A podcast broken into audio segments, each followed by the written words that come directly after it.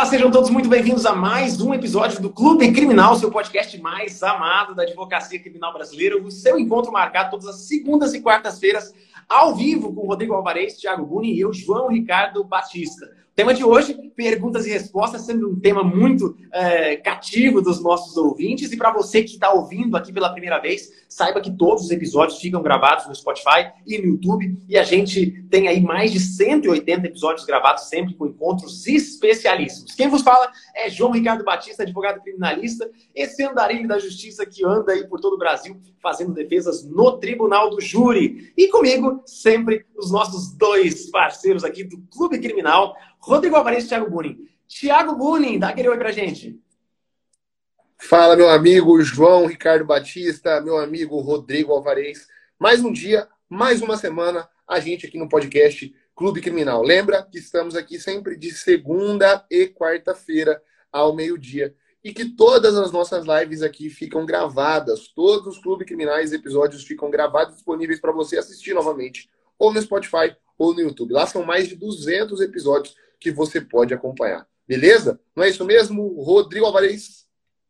Fala, Thiago. Fala, João. Show de bola. E para quem quiser e estiver ao vivo aqui com a gente e quer perguntar, só colocar ali, ó, lá embaixo, né? Não sei se, tá, se você está me vendo embaixo ou o Thiago, cada hora um tá ali embaixo é, tem um ponto de interrogação, uma bolinha ali, você pode clicar nessa bolinha e deixar a sua pergunta. Só que faz o seguinte, corre e deixa agora, porque conforme a gente vai avançando aqui, aparece um milhão de perguntas lá e aí não dá tempo de selecionar todas. Então, se você faz a sua pergunta antes, você é atendido antes também ali. Então, já deixa ali a sua pergunta, já deixa a sua dúvida, que hoje é dia de perguntas e respostas. Pode colocar aquele caso bizarro que eu sei que Thiago Bunin resolve para você. Sensacional, sensacional. Vamos falar aqui sobre vários aspectos, várias perguntas. Como que faz a pergunta? É aqui embaixo desse balãozinho tem uma interrogação. A gente pede que você faça a pergunta aqui embaixo justamente porque ali fica gravada a pergunta, você passa nos comentários e ali você que está assistindo, você pode votar naquela pergunta que mais te apetece, que mais te agrada, para então a gente saber qual é a pergunta mais ranqueada e a gente vai respondendo. Olha só, pergunta interessante do Rocha, que já vamos começar. Ele fala, ele está perguntando, gostaria de saber como é a atuação na prática, como participar de diligências e audiências. Porém, é difícil achar advogados para acompanhar. Qual a melhor dica? Eu acho que o Rocha ele está se referindo a diligências de advogados, de advogados que querem fazer ou conseguir parceiros para a diligência. Vou, vou, vou, novamente ler aqui. Ó. Gostaria de saber como é a atuação na prática, como participar de diligências e audiências. Porém, é difícil achar advogados para acompanhar. Qual a melhor dica?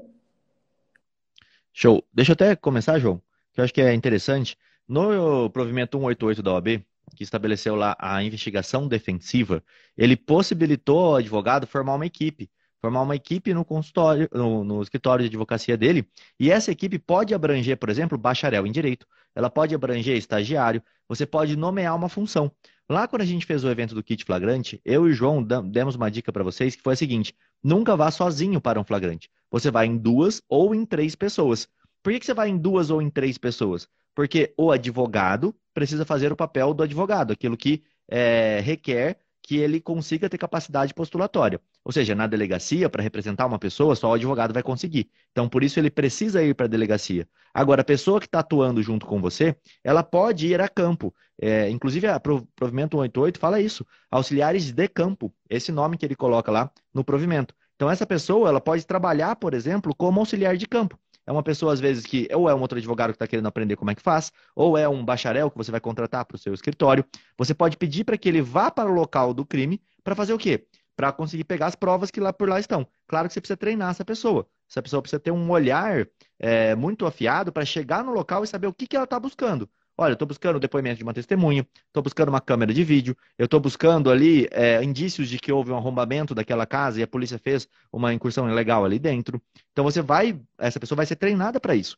E aí você perguntou, como é que eu faço? Cara, você vai chegar no escritório de advocacia, a princípio, é, você pode oferecer um serviço desse, se você for especializado para tanto, é, deixar o seu nome lá e falar, olha, fulano, quando você tiver aí uma diligência para fazer, eu posso fazer. É, eu posso atuar nesse, nesse ponto, cobro X, cobro Y. Até seria o tema da live de hoje, mas é que a Fer não conseguiu vir. Ela até falar sobre a correspondência jurídica. Ela vai vir na quarta-feira que vem, tá? É, você pode chegar nos escritórios de advocacia e falar isso mesmo como bacharel. Olha, eu tenho uma experiência assim, assim, assim, eu posso fazer isso, isso, isso. Então, acho que isso ajudaria bastante ali, tá? Não sei se foi nesse sentido, mas foi por aí que eu entendi. Ô, Rodrigo, tem um ponto muito interessante que eu vejo advogados conseguindo prospectar renda, até mesmo bacharéis, que é a correspondência jurídica, ela, ela está relacionada também a atos menores. Por exemplo, eu tenho no, na minha agenda advogados do interior do Mato Grosso do Sul e até mesmo do Brasil, que são as pessoas que eu confio para que tirem cópias, vai no presídio buscar assinatura em procuração, que me representem em algumas audiências cíveis do escritório, como na audiência de conciliação, que eu sei que não vai ter acordo, advogados que vão apresentar algum documento por escrito em sede policial em meu nome. Então, há uma série de possíveis correspondências e atitudes que o advogado pode fazer, né, que você vai cobrar aí, digamos você é correspondente da sua cidade, você vai cobrar lá 500 reais, 800 reais, 300 reais, não sei o que você vai cobrar. Tem algumas situações, por exemplo, levar pertences é, do, do, preso lá no presídio, fazer saques de dinheiro para fazer depósito lícito dentro do presídio, né? É, tem inúmeras correspondências e atitudes que às vezes, imagina eu, vou sair lá da minha cidade, viajar para ir lá fazer um depósito, coisa que um advogado pode fazer para mim. Tem que fazer presencialmente? Na maioria das vezes, sim. Então, fica bom para todo mundo. E como que eu sei do telefone dessas pessoas? Porque em algum momento ele se mostrou confiável. Em algum momento ele me procurou e falou: peraí, eu tô aqui na cidade X, se precisar de alguma coisa, pode contar comigo. E aí eu acho que na advocacia é muita questão de relacionamento. Poxa, quantos e quantos advogados têm oportunidades de atuar junto também em parceria? Vocês me veem, eu tô com o doutor Elierso aqui na minha frente, inclusive, tô no Mato Grosso, num local que eu não tenho muitos processos, mas eu tenho um parceiro que vai lá e, e, e atua na cidade. Então, assim, não só a correspondência, mas também a parceria. Então, eu acho que no final das contas, o que mais importa é relacionamento. Poxa, você deixou claro para outros colegas, no grupo da, da comissão da sua cidade, a comissão da OAB, você deixou claro lá no grupo da comunidade criminal na prática que você faz correspondências, você está ali à disposição em tal cidade. O, o, interessante é você publicar que você está disponível a fazer parcerias e correspondências. E isso surge muitas e muitas oportunidades quando o advogado começa a ver, peraí, esse advogado ali, ele não, ele consegue fazer coisas bem mais complexas. Não é só é, assinar uma procuração, não é só ir lá no presídio, muito pelo contrário, ele atendeu tão bem, o cliente gostou, sabia do processo. Então, eu acho que tudo é, é o ganho de credibilidade. Você vai ganhando credibilidade com o parceiro, ele vai te dando mais oportunidades. E às vezes a pessoa. Pode falar, Thiago, depois eu falo. É, eu acho isso muito interessante, ô João, porque realmente a gente recebe muitas perguntas de, principalmente de jovens advogados, que às vezes estão numa comarca de interior e por isso se sentem deslocados e por isso se sentem, é, de certa forma, isolados no início da carreira profissional. E esse é o momento de você fazer isso que o João falou. A OAB, aliás, é algo muito interessante para você estar nos grupos de comissão de OAB, de jovens advogados e etc. Isso também acontece muito, muito, muito nos nossos grupos, tanto da comunidade criminal na prática, como do formando criminalistas, em que os alunos podem ter esse networking, etc. E aí é o momento de você chegar e se apresentar e falar: olha, meu nome é Tiago, eu estou aqui na comarca do interior, né? Eu sei que aqui tem poucos advogados, mas a gente tem um fórum aqui, mas a gente tem uma delegacia aqui. Ou se alguém precisar de alguma coisa, portanto, se alguém precisar de alguma coisa aqui na minha comarca, eu estou à disposição. Tá? É, deixa o telefone do teu escritório, deixa o endereço do seu escritório se você já tiver. Se não tiver, deixa só o seu telefone e, e se mantenha ali à disposição. Eu fiz muita diligência no começo da carreira. Óbvio que eu não tenho expertise para falar disso, igual a Maria Fernanda que estaria aqui tem, mas eu me lembro que eu até, acho que eu já mostrei isso até em live, que eu até criei uma tabela de diligências no meu escritório. Quando eu estava no começo da atividade profissional, para dar mais, é, certa forma. Primeiro, para dar transparência no preço, para não parecer que eu estava cobrando aquele preço só para aquela pessoa. E segundo, né, para que é, é, o colega sentisse algum ar de profissionalismo na minha atuação. Né?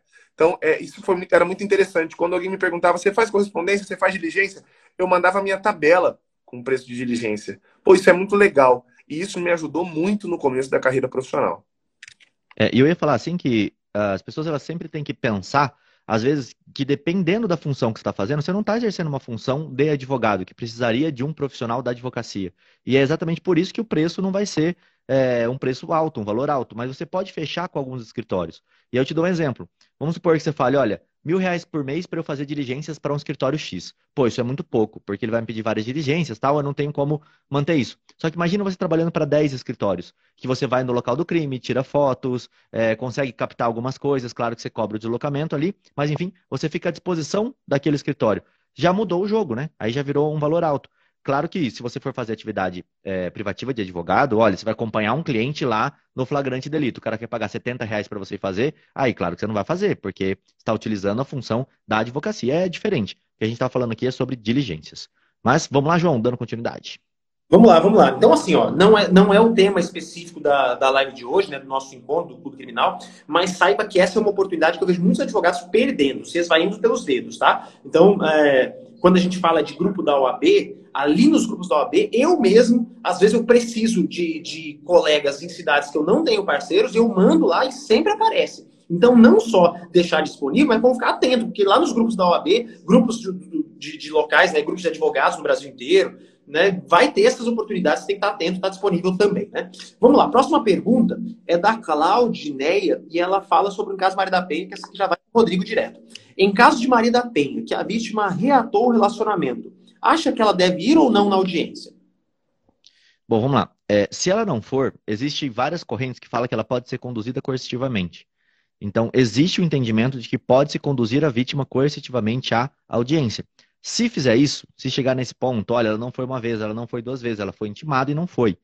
Ela pode ter, ser até multada por conta disso, de não ir na audiência. Isso acontece? Isso é muito raro acontecer, tá? Normalmente o juiz, ele ou não manda fazer a condução coercitiva, entendendo que isso seria uma revitimização da vítima, e esse pode ser um pedido do advogado, da advogada da vítima em audiências, tá? Então você, ela pode virar e falar o seguinte, olha, é, doutor, eu não quero que, ha, que haja condução coercitiva porque a vítima ela não quer vir. E ela vir aqui seria uma revitimização. A condução coercitiva seria uma revitimização. E com esse argumento você afastaria essa condução coercitiva. Agora, ela reatou e ela precisa ir em juízo, ela pode ficar em silêncio. Ela não precisa mentir, ela não precisa falar que o fato não aconteceu. Ela simplesmente pode ficar em silêncio. Claro que existem alguns crimes que, mesmo ela ficando em silêncio, o crime pode até gerar condenação. O exemplo mais clássico é o da lesão corporal. Olha, tem uma lesão corporal, tem um laudo, ela fez o laudo de exame de corpo de delito. Tem uma testemunha que viu ela machucada e que sabe que foi o réu que machucou ela, ou que ela contou que foi o réu que machucou. A probabilidade de condenação vai aumentando com as provas que tem dentro do processo. Não é o fato dela ficar em silêncio que vai absolver o réu. Agora, não tem testemunha ocular do fato. Ela ficou em silêncio, ela não foi, mas existe um laudo. O que, que se comprova aqui? Que existe uma lesão. Olha, ela foi lesionada. Agora, quando essa lesão ocorreu? Qual foi o dolo de quem praticou essa lesão? Isso tudo não fica provado dentro do processo. Então, um processo que não tem essas outras provas, só tem o laudo, ele vai comprovar que houve uma lesão. Agora, quando foi, por quem foi, qual foi a intenção, isso vai depender das outras provas. E às vezes o próprio réu pode ir e esclarecer o fato. Olha, eu não empurrei ela para machucar. Eu empurrei porque eu estava saindo da casa. Ela queria que eu ficasse, agarrou meu braço e eu só empurrei a mão para trás. Claro que você não vai inventar essa versão. Não estou falando para você fazer isso. Estou dando um exemplo. Tá? Vamos supor que o exemplo seja esse. O processo vai ficar com o laudo dela, com a machucado, vamos supor, nas costas, que ela bateu as costas no momento que ele fez esse gesto, e a versão dele dizendo que aquela lesão não foi uma lesão dolosa. Foi simplesmente um fato para ele sair para que eles não brigassem. E ele precisou só se desvencilhar a mão para poder sair da casa. E aí você pode conseguir sim uma absolvição. É, é garantido? Não, mas é, é a melhor estratégia processual quando eles voltam, tá? Deixar a vítima mentir pode gerar muito problema para ela. Rodrigo, um comentário gente até discutia esses dias é, de um crime que muito me intriga, que é o crime do artigo 24A da Lei Maria da Penha, né? Descumprimento de medida protetiva. E eu discutia com o Rodrigo uma situação justamente parecida com essa, né? De, ah, voltaram a conviver. Se eles voltaram a conviver, houve ou não descumprimento de medida protetiva? E olha que interessante, tem uma decisão do STJ, eu vou citar ela e vou ler ela depois. Tem uma decisão do STJ do ministro Nefi Cordeiro, que não está mais já na corte, mas a decisão não é tão antiga, é uma decisão de 2019, que é o HC 521222. HC 521222 do ministro Nefi Cordeiro, e ele disse o seguinte, tá? Nesta decisão, em que ele entendeu que podia conceder a ordem de habeas corpus ali, tá? Para reconhecer que não houve o descumprimento de medida protetiva. Ele disse assim, ó: a autorização dada pela ofendida para a aproximação do paciente é matéria incontroversa, não cabendo daí a restrição. de aplicação do crime de medida protetiva. Então ele entendeu, olha, se a vítima autorizou ele a se aproximar dela, não pode ser considerado que houve uma violação de medida protetiva. Inclusive, é possível aqui, e aí estou lendo a doutrina, tá? já falo qual doutrina, alegar que houve, um, de certa forma, por parte do teu cliente, né, um erro do tipo, ele não entendeu que estava ali praticando um ato ilícito. Porque a mulher que poderia se valer da medida protetiva para protegê-la, de certa forma, renunciou ao conteúdo dessa medida protetiva. Beleza? Perfeito. Aí eu já quero emendar nessa pergunta. Ô, Thiago, eu só, só pedi para ele confirmar o número, que eu coloquei um, e aí o Matheus falou outro. É 521229 ou 222? Vou conferir aqui, só um minuto. Tá, beleza. Rodrigo, já responde essa pergunta aqui que já está na tela, que tem tudo a ver com essa, já uma engatilhada na outra. Então, que nem o Thiago estava falando, quando tem medida deferida e a pessoa te procura e fala, nós reatamos, a primeira coisa que você tem que fazer é falar, olha, não chegue próximo. Porque se a medida fala para não chegar próximo e você chegar próximo, vai te dar problema. É pacífico o que o Thiago falou? Longe de ser pacífico. É uma discussão, vai dar trabalho, vai ser processado. Então a primeira coisa é não chega próximo. Ela vai fazer um pedido, você pode representar a vítima aí, vamos supor que você não esteja representando o réu ainda, não pode advogar pelos dois. Se advogar pelos dois, pode dar tergiversação, você pode responder inclusive criminalmente por fazer esse patrocínio duplo, vamos dizer assim. Então vamos supor que você não esteja representando o réu ainda. Você vai pegar a representação pela própria vítima e vai fazer um pedido para retirar as medidas protetivas. Medida protetiva pode ser alterada a qualquer momento. Pode ser aumentada, pode ser reduzida, pode ser é, feitos pedidos sucessivos para o mesmo juiz. Não tem uma regra em que, olha, eu pedi, o juiz é, deu a medida protetiva ou negou a medida protetiva, agora eu tenho que fazer um recurso disso. Não. Eu vou pedir, se eu pedir a revogação, o juiz negar, não há um recurso na doutrina certo para isso. Inclusive, há um debate. Qual que é o recurso que vou fazer aqui? É um mandado de segurança? É uma apelação? Não dá para saber, tá? Do, é, doutrina e jurisprudência ainda são muito vacilantes, vamos dizer, com relação a esse tema. Então você não vai saber qual é o recurso. Mas, deferiu a medida protetiva, o que, que eu faço? Você vai até o local onde deferiu, a vara específica que deferiu aquela medida, faça uma representação da vítima, se puder, com um pedido para essa vara específica, dizendo: olha, não há mais necessidade da medida protetiva. A vítima não quer mais, então eu vou requerer a revogação. Uma vez pedindo a revogação da medida protetiva, a medida revogada, eles podem passar a conviver junto. Se ele quiser conviver de qualquer forma, o risco é dele. Se eles brigarem e ela ligar para a polícia, vai acontecer a situação que o Tiago falou. Vai ter processo, ele vai responder por descumprimento de medida protetiva, e se entenderem que é um descumprimento objetivo, que não depende da vítima ter aceitado ele antes ou não, você vai acabar tendo problema com relação a isso. Né? Então, é, eu sugiro que você não faça dessa forma que você fale, olha, não cheguem perto até revogar. Revogou, aí vocês voltem a conviver. Aguenta aí mais um mêsinho. Perfeito. Vamos passar para a próxima pergunta. Essa aqui já vai direcionada para o Tiago. Atenção aí, Tiago. Ó a pergunta. Confissão do corréu em acordo de não persecução penal pode ser usada contra outro réu na ação penal? Olha que pergunta milindrosa, porque a gente bem sabe que um dos requisitos para a celebração do acordo de não persecução penal é a confissão circunstanciada. E aí, Rodrigo, é, o Tiago, a pergunta é se pode utilizar contra outro corréu, e eu estendo essa pergunta ainda, pode ser utilizada contra ele mesmo, inclusive, caso o acordo não venha a ser celebrado? Tá. É, João, a gente não tem ainda decisões da jurisprudência sobre isso.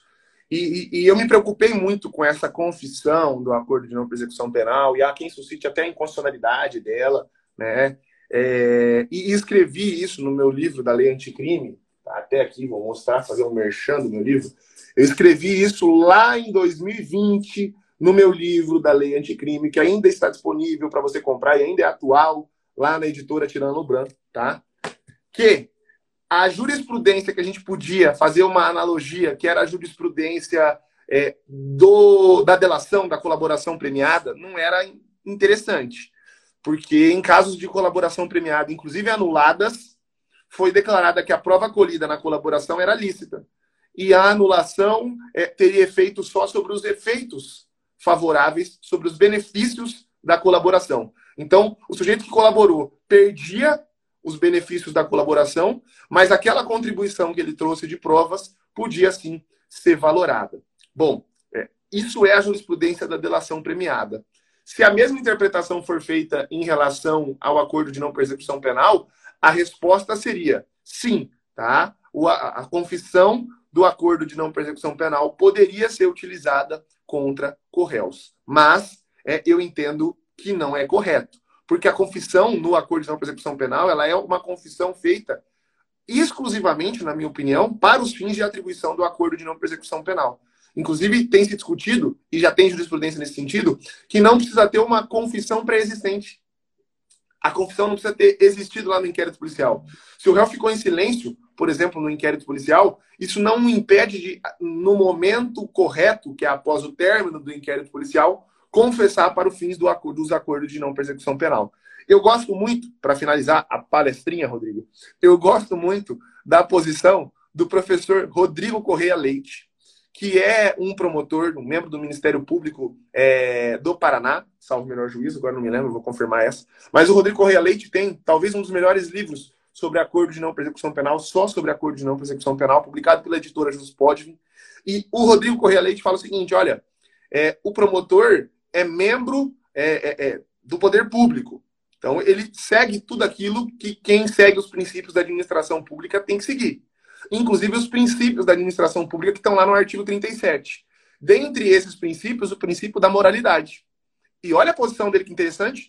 Violaria o princípio da moralidade. Então ele fala que viola até o princípio da administração pública. Se eu utilizasse da confissão do acordo de não persecução penal como fins de prova, inclusive para incriminar outros corréus. Então, eu prefiro essa questão de que ela não pode ser utilizada para incriminar outros corréus. Diga aí, Rodrigo.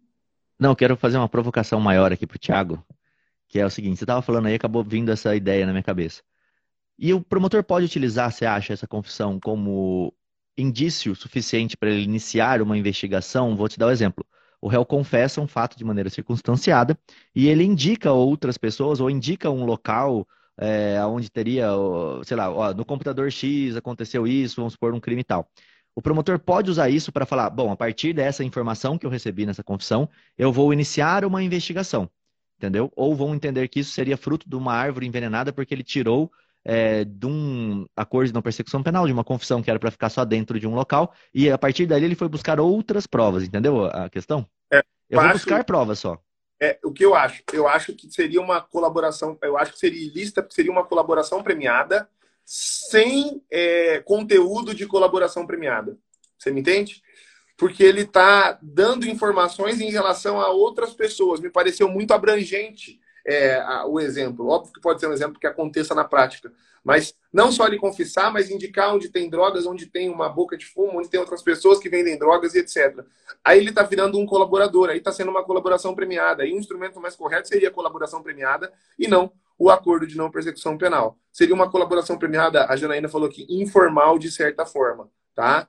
Aí eu acho que também não seria lícito, não seria lícito. Agora, se isso é feito dentro de uma colaboração premiada, aí pode, porque tem previsão em lei. Mas no acordo de não persecução penal, não. Então, eu acho assim, que o próprio promotor tem que tomar cuidado aqui na hora de fazer o acordo de não persecução penal e saber que a confissão do acusado é limitada a ele. E você, como advogado, tem que prestar atenção também nisso, tá? e orientar o seu cliente. Olha, aqui é uma confissão. Confissão em relação a você. Você não é obrigado a falar se outras pessoas vendiam ou não. Você não é obrigado a falar se outras pessoas é, é, lesionaram ou não. Você não é obrigado a falar se outras pessoas participaram da fraude ou não. Lesionaram ou não, desculpa, porque não caberia não persecução penal nos crimes com violência ou grave ameaça. Você não é obrigado a falar se outras pessoas praticaram a fraude ou não. Você não é obrigado a dizer se as outras pessoas praticaram a corrupção ou não. Você é obrigado a confessar única e exclusivamente em relação a você. Perfeito, vamos para a próxima pergunta. Ô, João, só Show quero avisar que eu também, eu também fiz uma pergunta, depois eu quero ter minha pergunta respondida. Mas pode ir para ah, essa aí bom. primeiro. Vou verificar aqui a sua pergunta e ver se ela está bem ranqueada, tá? Porque eu estou respondendo as perguntas pelo número de curtidas aqui. Galera que, tá, que não fez perguntas, entra aqui na, no balãozinho de perguntas e, e, clica naquelas perguntas que você mais quer é, que sejam respondidas e a gente vai respondendo as que estiverem melhores ranqueadas, né?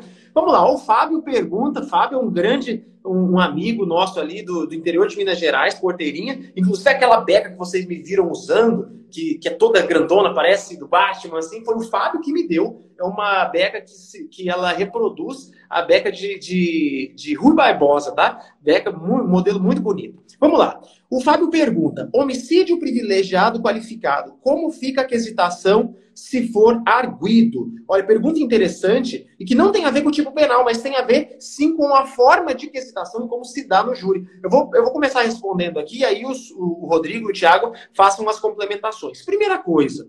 Toda tese sustentada no processo ou no plenário precisa ser é, feita aos jurados quando que hesitação obrigatória diz respeito ao julgamento. Né? Ou, ou seja, o jurado vai julgar, o jurado é juiz nesse momento.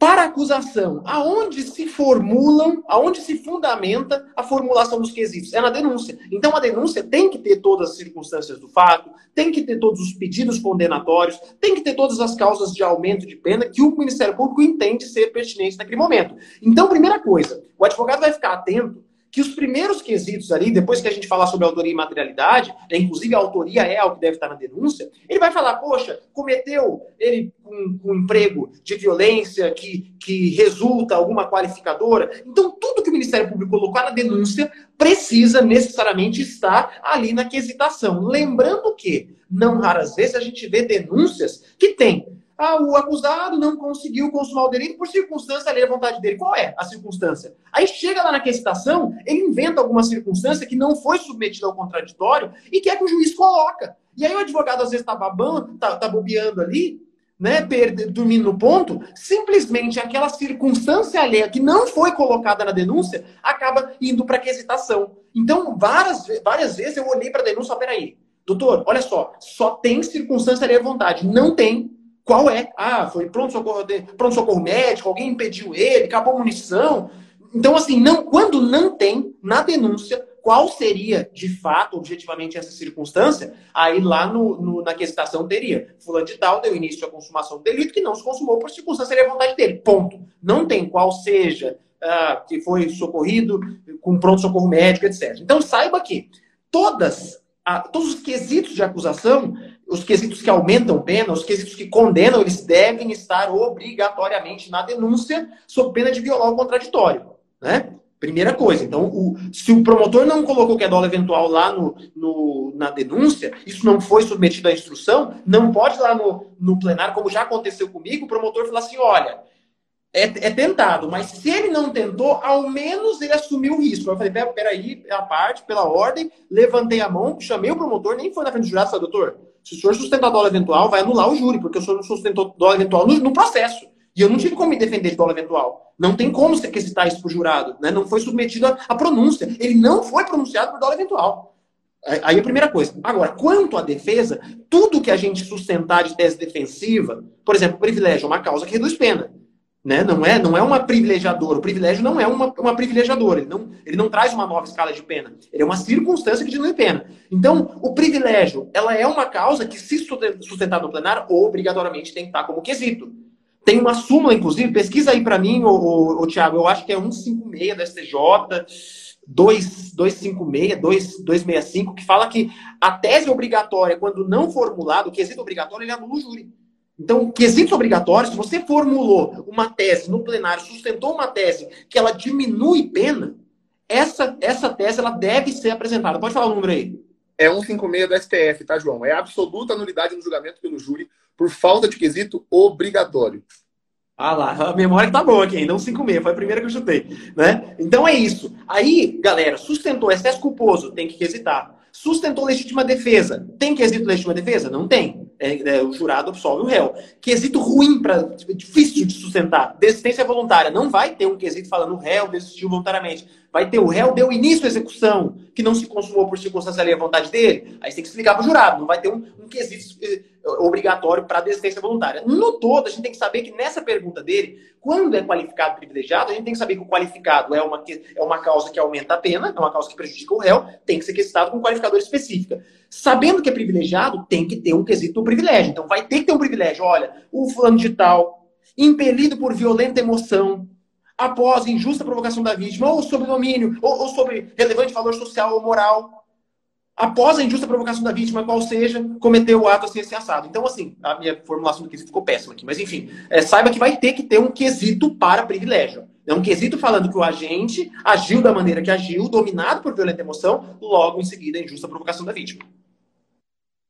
E aí, João, interessante é que, da mesma forma que aquele primeiro é, quesito que você falou, ele é indutivo, por exemplo, o, o réu agiu assim, pois aconteceu tal coisa, a tal coisa aconteceu, mas não necessariamente ela é o motivo. Exemplo do motivo fútil. Motivo foi fútil porque eles brigaram por um pequeno valor? Tipo, eles brigaram por um pequeno valor, mas não necessariamente isso foi a motivação do crime, isso foi o, uh, o fútil e assim por diante. Então a pergunta é muito indutiva. E o privilégio, ele da mesma forma tem essa pergunta indutiva, quando o quesito é feito da forma correta.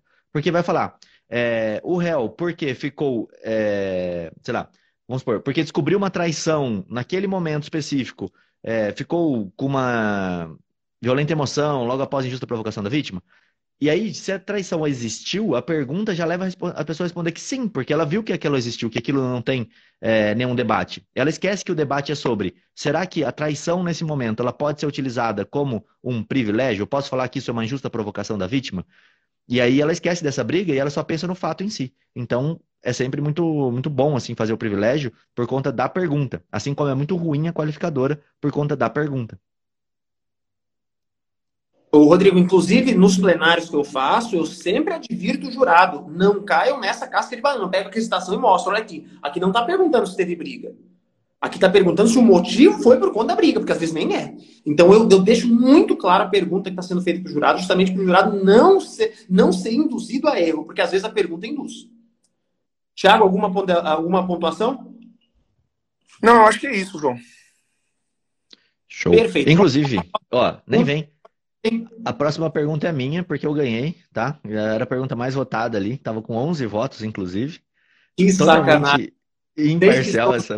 Vocês são muito parciais, tá? E aí eu não, eu, eu, não, eu não recrimino vocês justamente porque nós somos advogados, a gente é parte, né? Eu sempre digo que quem tem que ser imparcial é o juiz, a gente pode ser parte. Então, a parcialidade de vocês ganhou. Ontem eu estava ouvindo um podcast que tinha uma frase muito interessante, que ele falou para algumas pessoas, é, quando eu mando em você, é democracia. Agora, quando você manda em mim, é tirania, né? Então, aqui eu tô vendo que a galera tá privilegiando o Rodrigo. Vamos só aceitar aqui a pergunta Rodrigo. Faça a pergunta aí. Pode ler a sua pergunta, Rodrigo, e já responda a sua pergunta. Não sem antes colocar a vinheta do Thiago.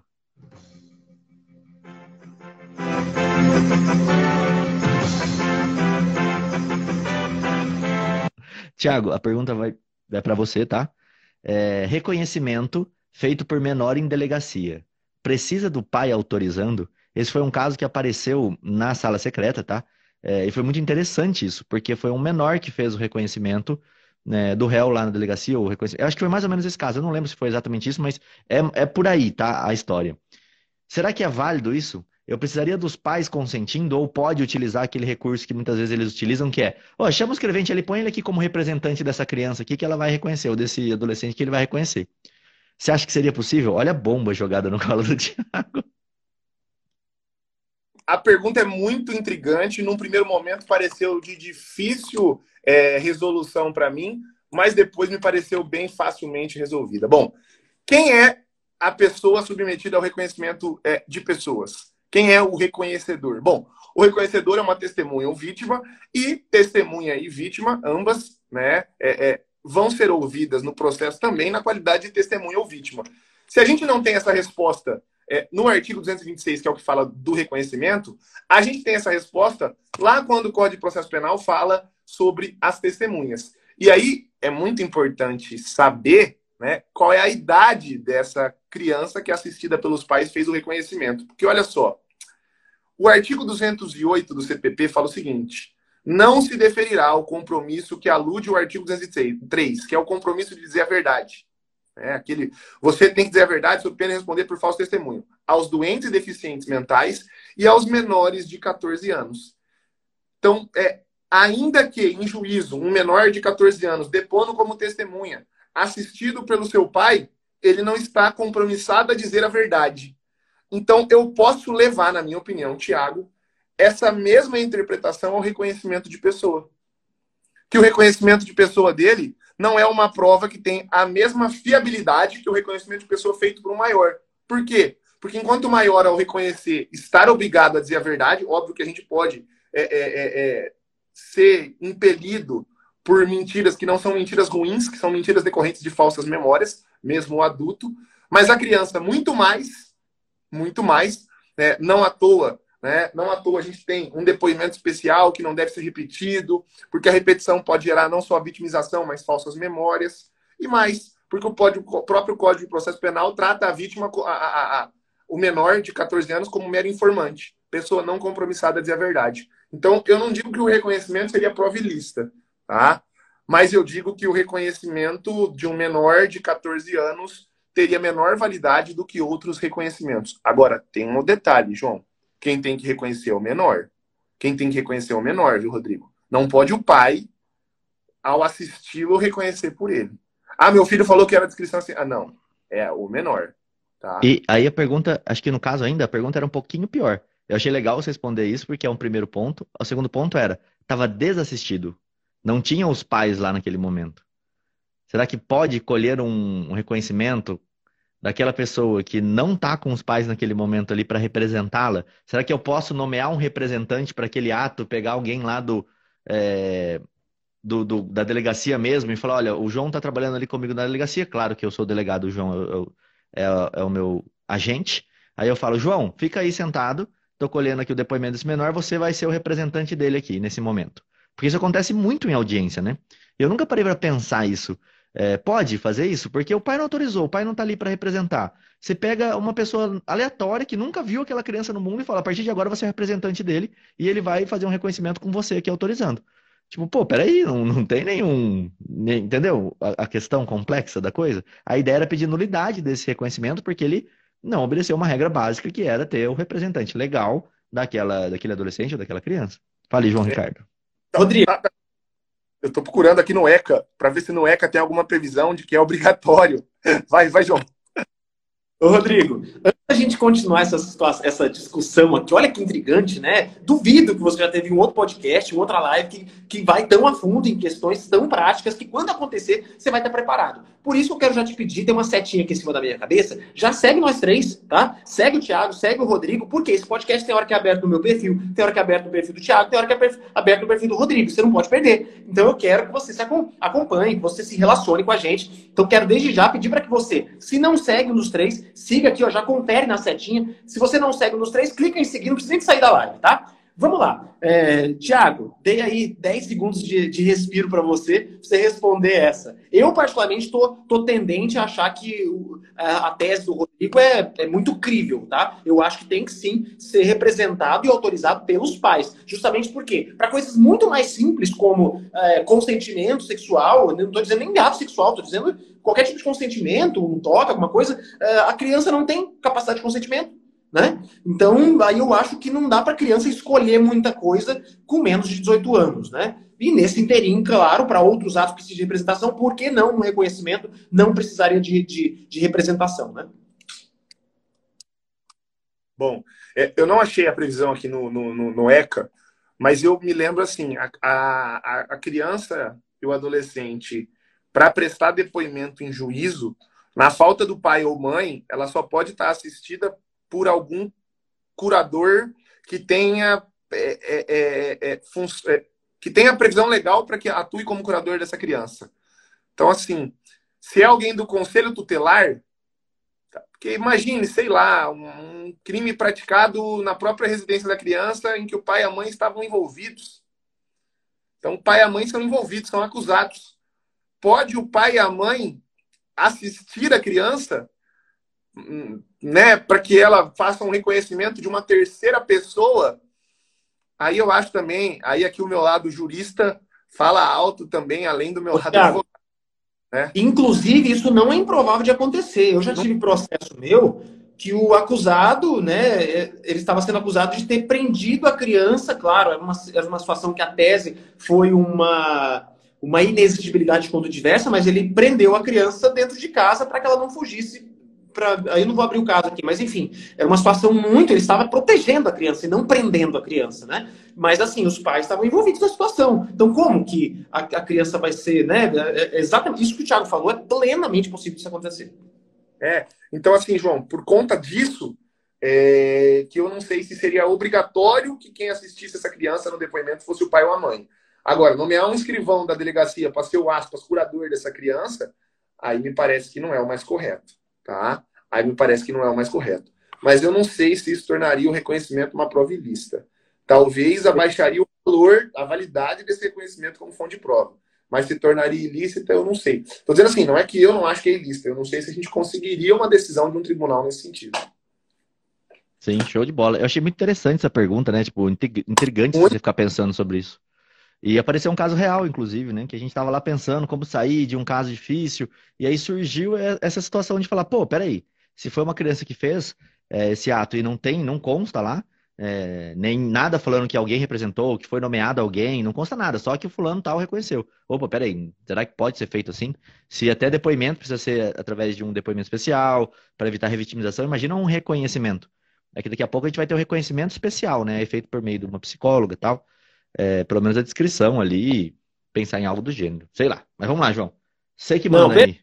Tô feliz aqui com a profundidade do debate. Vamos lá, próxima pergunta é do TN Xavier. A pergunta é: furto de carne, 30 reais, réu primário, oferecido a NPP. Concordo ou posso entrar com HC depois? Não, é concordo e posso entrar com HC depois? Ele quer aceitar o repete, NPP e depois repete falar. a pergunta para mim, João, porque não está aparecendo ela aqui para mim. Tô... Ah, tá. Pergunta, ele concorda. A pergunta é: se nessa situação ele pode concordar com o acordo de não persecução penal, né, e, e, e depois entrar com HC? Ou não, né? Se depois ele, se, se, concordando com o acordo não persecução penal, ele não pode entrar com HC depois. A, a, a, situação é um furto de carne, valor de 30 reais, o réu é primário, e aí foi oferecido o NPP. Ele está perguntando, se ele aceitar, se ele concordar o NPP, ele pode depois entrar com HC? É, eu estou tentando achar e vou tentar encontrar aqui, mas já teve uma decisão do STJ, tá? Dizendo que se ingressou com a NPP, não pode entrar com o habeas corpus para anular o NPP. Teria falta de interesse de agir, etc. Então, e a é, coisa mas... julgada material também, né? Ele, ele tem uma resolução terminativa, né?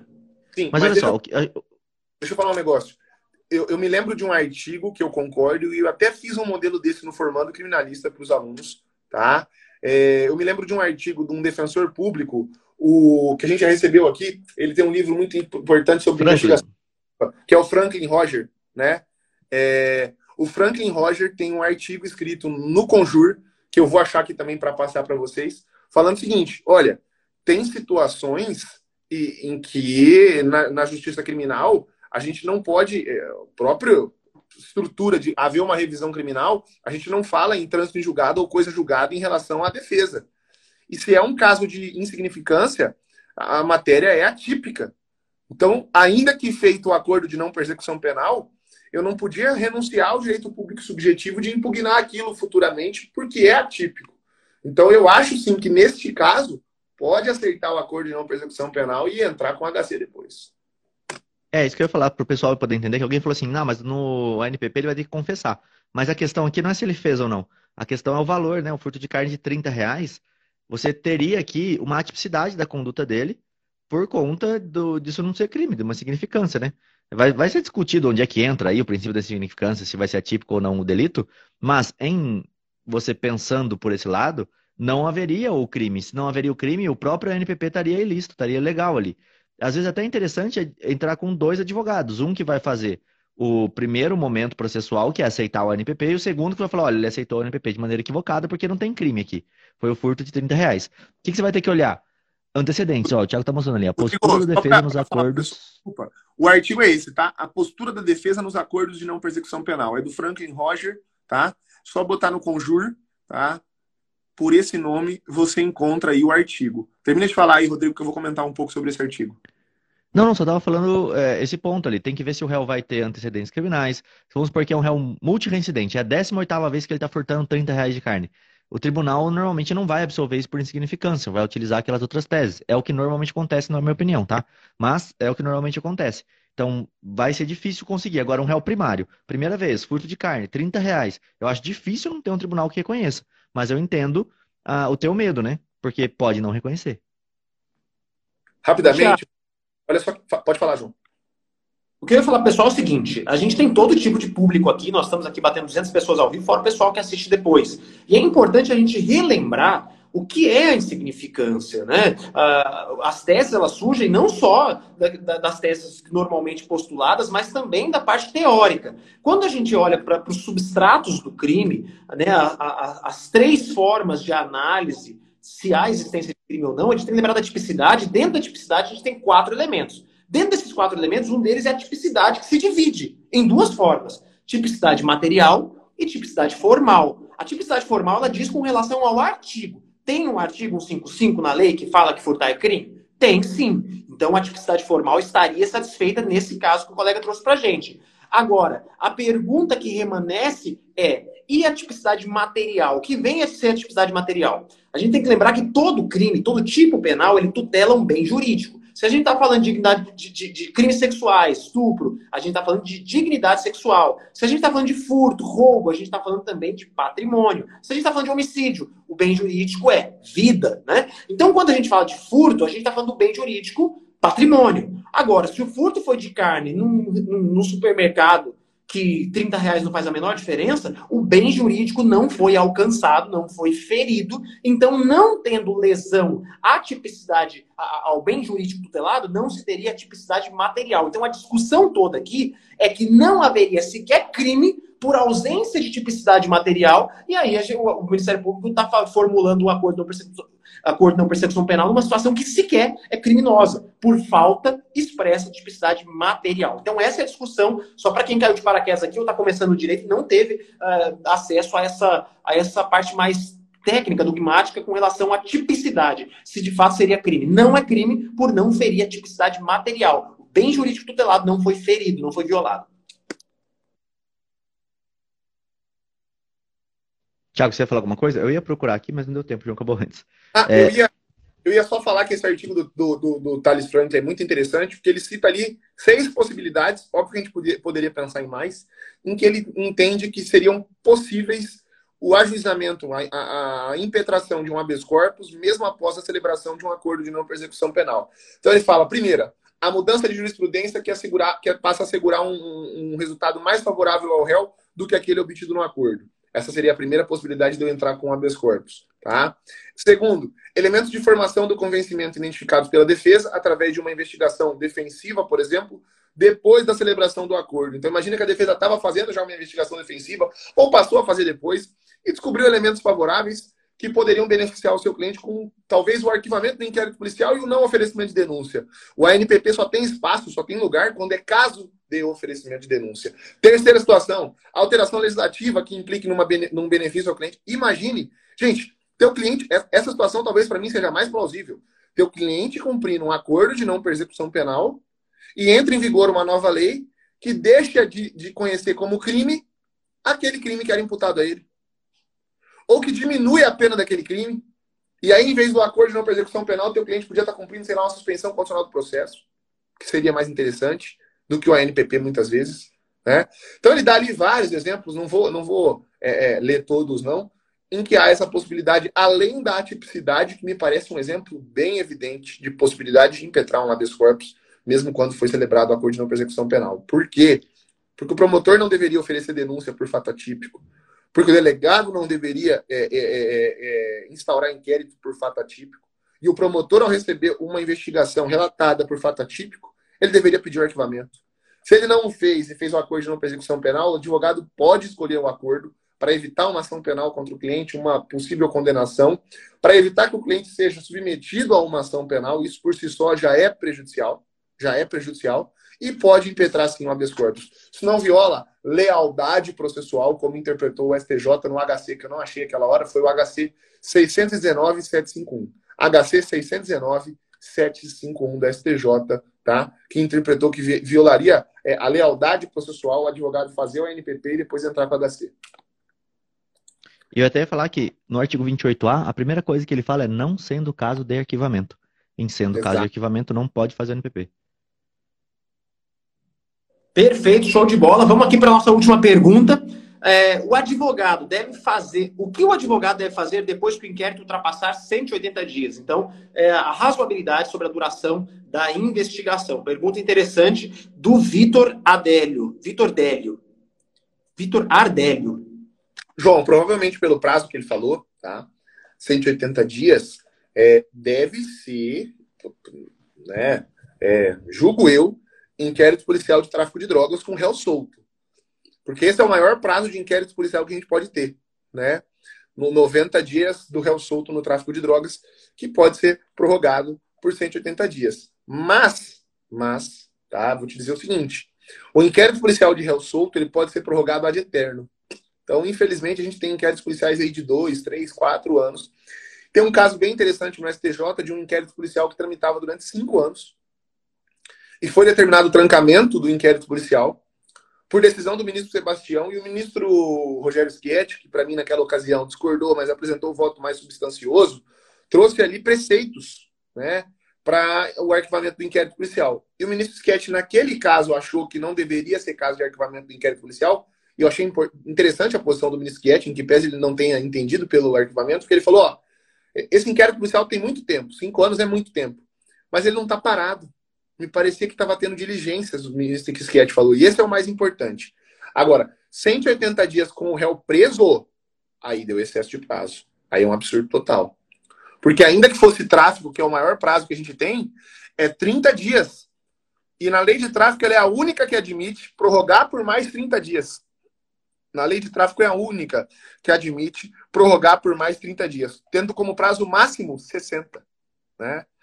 Se está durando 180 dias, quer dizer, é, isso já triplicou o prazo máximo, que era de 60 dias. Então, me parece um absurdo, passível de entrar com habeas corpus, sim. Tá? Se o colega que fez a pergunta puder esclarecer aí se era tráfico e se o réu estava solto ou preso. Ô, Thiago, e o pessoal pergunta muito, né? Dá para fazer trancamento desse inquérito porque passou 180 dias? Não dá, minha opinião. É, a consequência da demora do inquérito é a prescrição e não você ter um trancamento de inquérito. Porém, quando estava fazendo a aula de excesso de prazo, encontrei uma jurisprudência de trancamento de inquérito. Só que passou mais de 10 anos o processo é, em inquérito policial e o, o, entendimento foi que isso gerava um incômodo para a vida do, do réu, porque aparecia quando a polícia ia olhar tal, e não pode ficar 10 anos numa investigação de inquérito. Então, assim, tem que ser uma situação muito bizarra.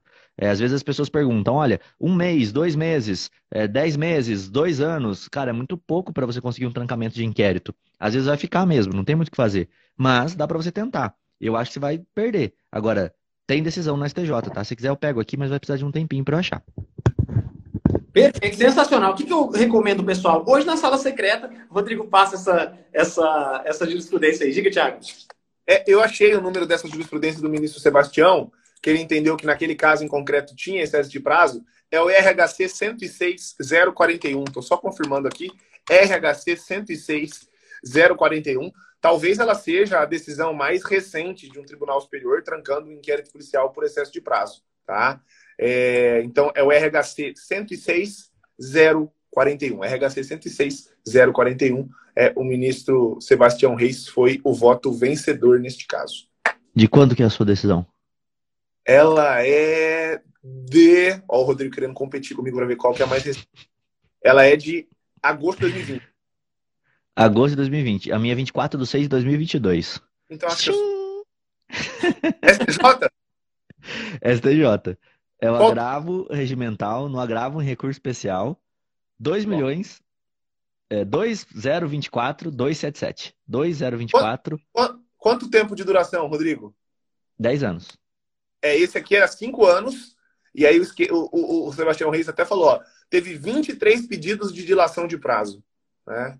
Uma investigação de cinco anos, então é menor que essa do Rodrigo. Então acho importante você citar as duas, né? Que às vezes você cita de 10, eles falam, ah, mas aqui foram só seis anos. Peraí, mas o, o, STJ também já atuou para trancar num caso de cinco anos, né? E tem, tem uma interessante também que era de devolver os bens.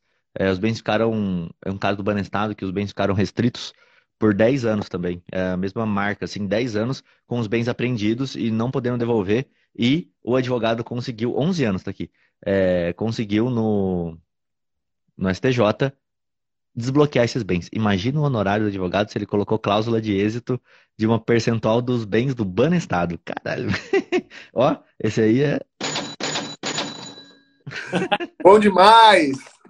Sensacional, acabando com esse momento aqui, né? Claro, advogado trabalha para ganhar dinheiro, não é pecado ganhar dinheiro, a gente tem que ser só justo, honesto, o dinheiro é consequência. Fico muito feliz aí por saber que vocês trabalham e ganham dinheiro, é para isso que a gente está aqui perdendo, ou seja, investindo uma hora para a gente conversar sobre prática criminal. Quero agradecer a todos vocês que estiveram presentes. Os nossos podcasts sempre ficam gravados no YouTube e no Spotify. Basta você buscar por tudo criminal. Muito obrigado pela sua presença. Rodrigo Alvarez, Thiago Buni, dê aquele tchau para a galera. Valeu, pessoal. Até a próxima. Valeu, pessoal. E fiquem aí com a nossa vinheta final em 3, 2, 1. Tchau, tchau.